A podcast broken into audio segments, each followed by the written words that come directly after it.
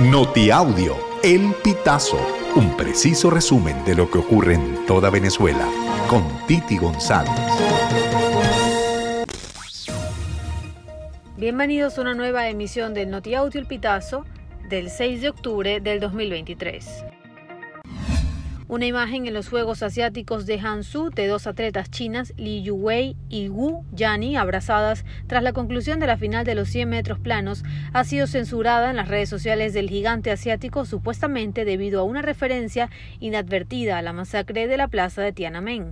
La foto mostraba juntos los números de carrera de las atletas, el 6 y el 4, dando lugar a un 64, que es una alusión común al incidente del 4 de junio de 1989. Ese año las tropas chinas reprimieron violentamente las manifestaciones en pro de la democracia en Pekín, resultando en la muerte de cientos de manifestantes, aunque el número exacto de víctimas sigue siendo incierto. Ante la llegada de miles de inmigrantes, muchos de ellos venezolanos a Estados Unidos por vías irregulares, el país ha tomado medidas para controlar el flujo de personas y es para procesar cada caso. Según un comunicado publicado por Iván Gil, canciller de Venezuela, la deportación de venezolanos fue alcanzado a través de un acuerdo luego de varias conversaciones con autoridades estadounidenses. Venezuela se comprometió a proporcionar la atención necesaria a los migrantes deportados. Al menos 17 migrantes, entre ellos venezolanos, murieron este viernes 6 de octubre en un accidente después de que se volcara un autobús con 55 personas en una carretera en Oaxaca, estado del sur de México. De acuerdo con el reporte, el accidente ocurrió en el kilómetro 88 de la autopista, donde un autobús que transportaba 55 migrantes se volcó.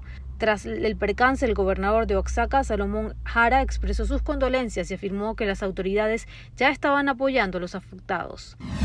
La activista y periodista iraní Narj Mohammadi recibirá el Premio Nobel de la Paz 2023 por su lucha por los derechos de las mujeres en Irán, anunció este viernes 6 de octubre el Comité Nobel noruego con sede en Oslo. El galardón recompensa a Mohammadi que está en prisión en su país por su lucha contra la opresión de las mujeres en Irán y su lucha para promover los derechos humanos y la libertad para todos. Una de las opciones para solucionar la crisis a la hora de movilizarse en el metro de Caracas sería la implementación de un sistema de transporte superficial con canales exclusivos, de acuerdo con el experto que participaron este jueves 5 de octubre en el foro El Metro y su futuro de la movilidad caraqueña. Tomás de la Barra, arquitecto y urbanista, indicó que la operación y mantenimiento del metro de Caracas es muy costosa, por lo que un sistema de autobuses es más económico y eficaz para movilizar a suficientes personas.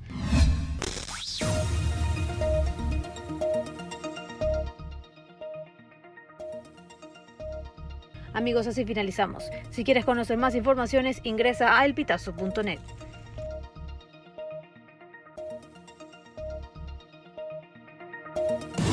Estas informaciones puedes ampliarlas en nuestra página web, elpitazo.net. También recibimos tus denuncias vía SMS o WhatsApp a través del 0414 230 2934.